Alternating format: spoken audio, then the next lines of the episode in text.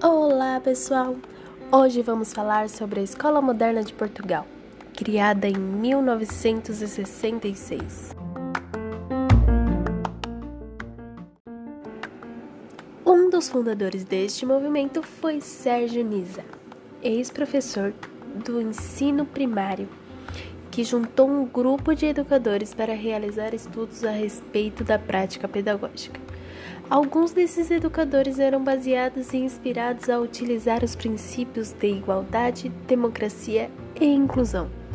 Por conta disso, ao longo do processo, o movimento foi ganhando sua própria característica, diferente dos outros movimentos ligados à escola moderna.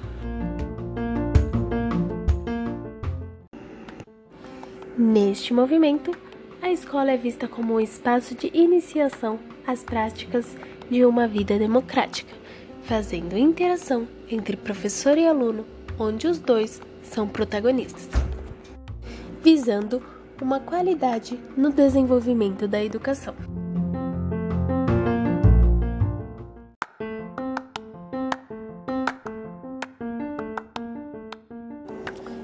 Curiosidade sobre este modelo curricular é que, quando adquirido no jardim de infância, as crianças não são divididas por faixa etária. Elas são divididas em grupos variados e diversificados, podendo ter a interação das crianças de diferentes idades e culturas, possibilitando o respeito pelas suas diferentes individualidades.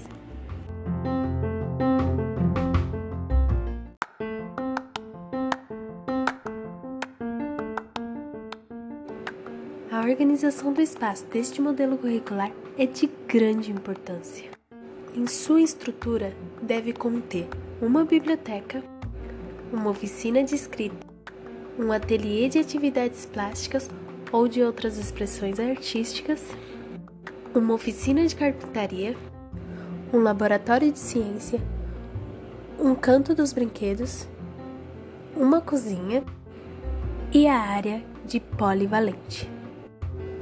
E é neste espaço que é criado a democracia, onde é separado os deveres e afazeres de cada um para a organização deste espaço, tornando um ambiente agradável, afetivo entre professor, aluno e seus pares.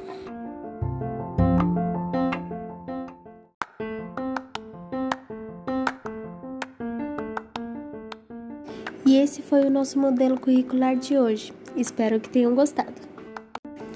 Tchauzinho, até a próxima!